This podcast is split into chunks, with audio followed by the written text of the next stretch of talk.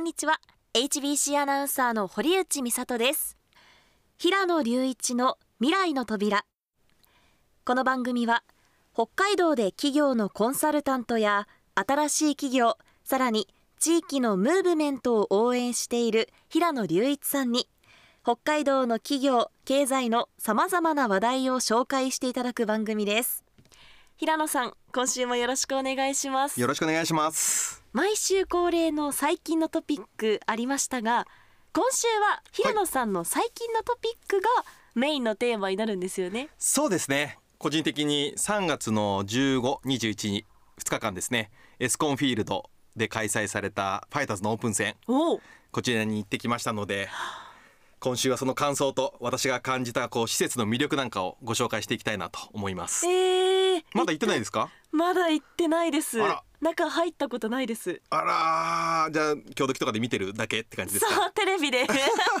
テレビで見てます。えー、どうでした？試合に関してはね両方ともファイターズ勝った試合なんであ。すごく良かったなと思ってますと、はい。で僕はあの両日ともですね、えー札幌駅から JR で行ってあの行く手段って大体多分おそらく JR で行くかもしくは車で行くかはい。のどっちかかなと思っていて、まあ、両方ともちょっと電車で行ってみようと思って行きましたと。はいで、まあ、到着したらすごいですね到着したらもういきなりこうファイターズっぽい広告とかがいっぱい出てるので、うんあファイターズあここに来たんだっていう兄ちゃんも来たんだっていうような形を感じますと。で僕行き方を2パターンとも変えたんですよ。うん1回目はシャトルバスでで2回目は歩いて行ってみたんですよ。おー。なんか結構距離あるみたいです、ね、ありますね。20分弱ぐらいかかったのかな、うんなんか感覚まあいろいろ見ながらっていう感じで景色とかも見ながらって感じでしたけど、行きましたと。で、まあ、特にシャトルバスで行くとエスコンのこう真正面につくので、うん。うわー着いたっていうような感じですね。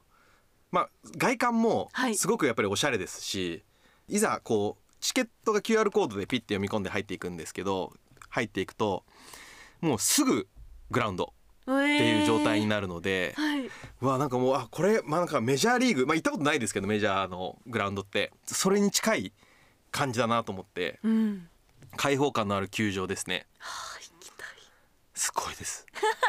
もうすごい。もうみんなね到着するなりもう外からパシャパシャ写真を撮り中に入ってからコカ・コーラのあのあれになってるのでコカ・コーラの写真を撮り。あもうずっと写真撮ってる人たちって感じです、ーえー、やっぱ湧いてましたか？わーってみんな。そうですね。あの2日とも一応入場制限というかあの、まあ、5,000人とかぐらいだと思うんですけど、まあ、フルには入れてなかったっていう状況ではあるんですけどやっぱりもうみんなこうそわそわふわふわしてる感じですね。そうですよ。だってはい。待ちに待った。そうです。はい、でやっと多ですもん分初めて来られる方がやっぱり多いので僕も含めてどこに何があるかがわからないのではい。結構みんなキョロキョロしながら歩いてるっていう感じの印象でしたね。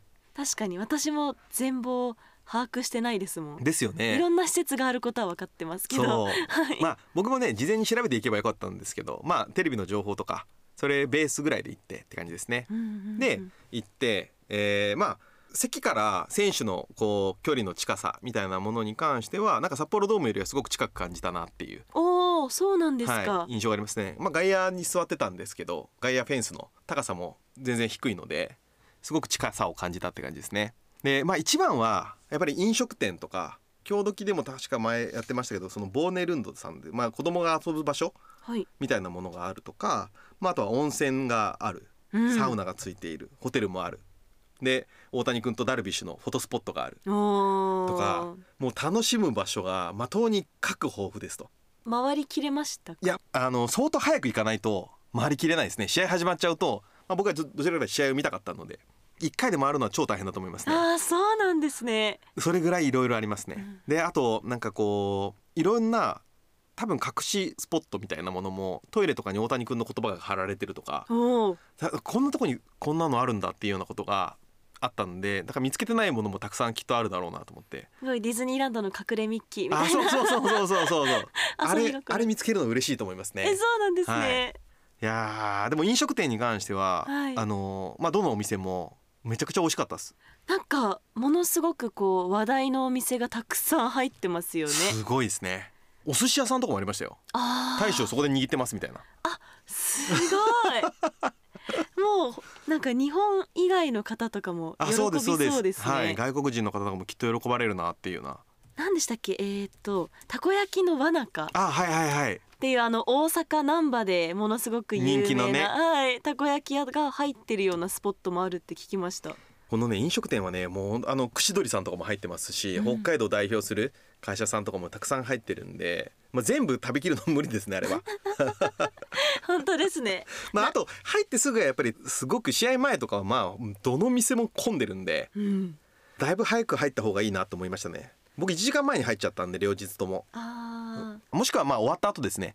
試合が終わった後ってバーッとみんな帰るんですけど、まあ、飲食店空いてるところも結構あるのでだからそういうところを狙っていくっていうのが、まあ、コツなのかなと思いましたね。うん球場で食べるものってそれだけでも美味しいですけどもうそもそも有名どころが集まってるから。そうなんです。もう全部美味しいです。えー、これは球場のビールも進みますね。めちゃくちゃ進みますね。さらに言うとあのこうエスコンの中は全てキャッシュレスになってるんですね。キャッシュレス決済になってるんで。じゃあ現金は使えないんですか？現金使えないんです逆に。ただキャッシュレスの対応できてない方とか向けにそういうキャッシュレスの導入サポートしてくれるようなところもあるみたいなのでまあ安心していくことはできるかなと思うんですけど、はい、まあ僕はそもそもキャッシュレスなんであれですけどビールの売り子さんに聞いたんですよ。うん、これ現金とキャッシュレスってどっちが楽っすかみたいな感じで聞いたら、まあ、その方はなんか札幌ドームでもあのビールの売り子さんやられてたみたいで両方体験していると。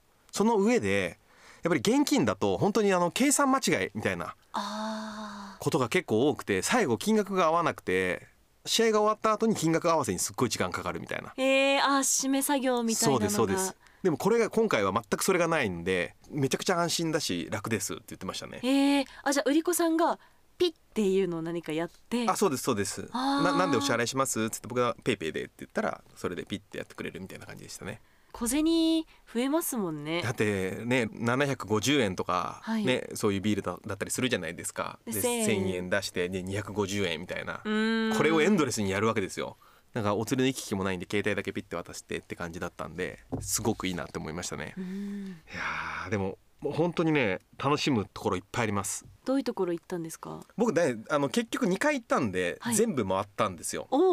全部回ったんですけどあの割とやりがちなのが多分初めて行く方って、はい、いきなり中入っちゃうんですよ。ああその球場の中球場の中に入っちゃうんですよ。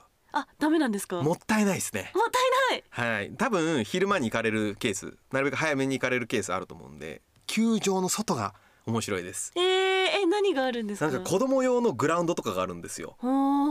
すごいちっちゃいグラウンドがあって、はい、でももうなんか本当にあのプロ野球をキュッとちっちゃくした ミニチュアサイズみたいな感じになっていてマウンドから投げれるみたいな子供が。えー、いい経験。めちゃくちゃいい経験だと思いますね。あとなんかこうバックネットのフェンスみたいなのがあってそこで選手がこうキャッチしているような絵があったりとかして、はい、最高到達点何メートルみたいなバレー選手とかもよくやるんですけどそういうところのフォトスポットもたくさんありますしあのショップも外にもあるのでぜひ行った方がいいと思いますね。でちょっと離れた時に久保田さんがなんか農業と食の勉強できるようなその設備みたいなものをオープンしたっていうことなので僕が行った時にはそれオープンしてなかったので見れなかったんですけどそこではなんか食事も食べれるしエスコンを見ながら食べれるっていう素敵な空間らしいですね。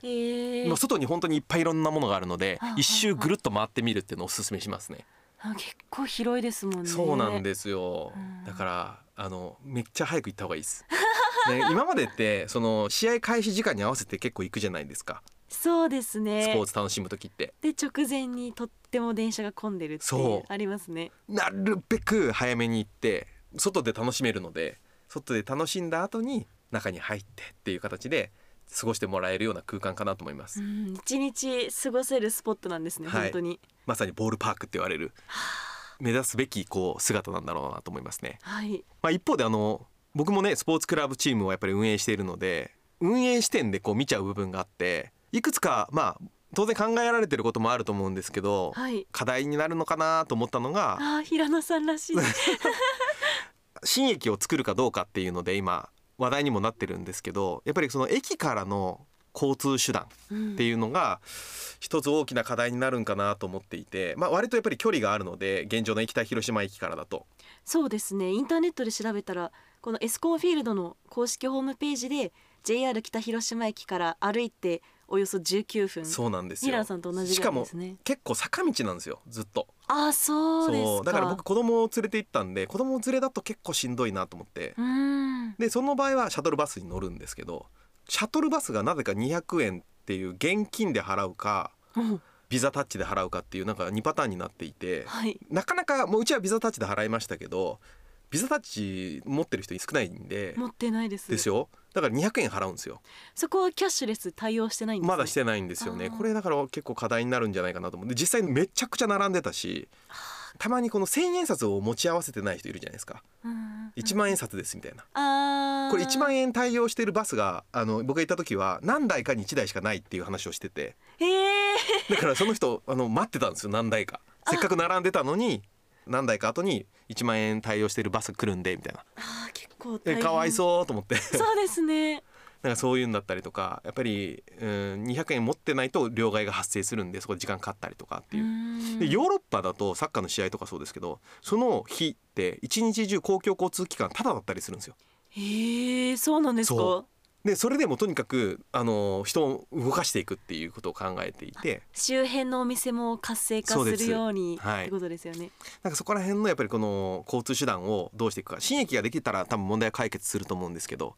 なんか結構資材の高騰とか人件費の高騰で、まあ、当初の予定よりは金額が上がってるということだったので、まあ、そこを今北広島市がどうするかっていうのを検討されているっていうことだったので。う、ん。まあ、ここが大きなポイントかなと思いますね。まあ、あとは札幌ドームとかでもそうでしたけどやっぱり年間を通した集客っていうのをどうやってやっていくかこれはまあ多分すごく考えられてると思いますけど、はい。すごく素敵な場所なのでなんかいろんなことができる反面なんかこれまでの延長線上ではないことをやっぱりいろいろ企画していろんな人にこう集まってもらえるような取り組みは必要なんだろうなと思いましたね。それこそ今映画館として使ってみようとか、あそうですよね。はい、はいでっかいモニターありますもんね。うんそういった取り組みも。考えられてますけど。そうねやっぱり目指すべきはなんかやっぱりディズニーランドみたいな感じかなって思いましたね。ディズニーランド、はい、駅に着いたらもうずっとあの音楽が流れていてドア開いたらもうつけてもいいみたいな。あ耳をつけてもいい。そうそうそうそう。ですね。夢の国にも舞浜駅着いたら夢の国ですすっていう。ああまだ北広島駅からはまあ音楽もなかったですしううんんなんかそういう瞬間そういうなんか切り替えのなんかあれがあってもいいのかなっては思いましたね。うーんそうですね。いやでもあのどちらにしても素晴らしいエスコンフィールドだと思いますんで、ぜひ堀さん見に行ってください。いやもう行きたいですよ。ラジオ聞いてる方も行ってない方もう行きたいですよね。いや絶対行きたいと思いますよ、うん、うん。とりあえずこうテレビやラジオでいっぱい聞いたり、はい。こう見たりしてるので。仕入れてね。は、はいい。まずは自身の目で確かめて、はい大きさと楽しさをね体感したいと思います。ぜひはい、番組では皆さんからのメールお待ちしております。メールアドレスは未来アットマーク hbc.co.jp です。未来のスペルは M I R A I です。すべて小文字で未来アットマーク hbc.co.jp です。番組への感想や平野さんに聞いてみたいことその他普通のお便りなどなどどんなことでも構いません。気軽にメッセージをお寄せください。定期的に番組の中でお答えしていきたいと思います、はい。では平野さん今週もありがとうございました。ありがとうございました。平野隆一の未来の扉。出演は？エスコンフィールド北海道ぜひ体感してください。平野隆一と。HBC アナウンサー堀内美里でした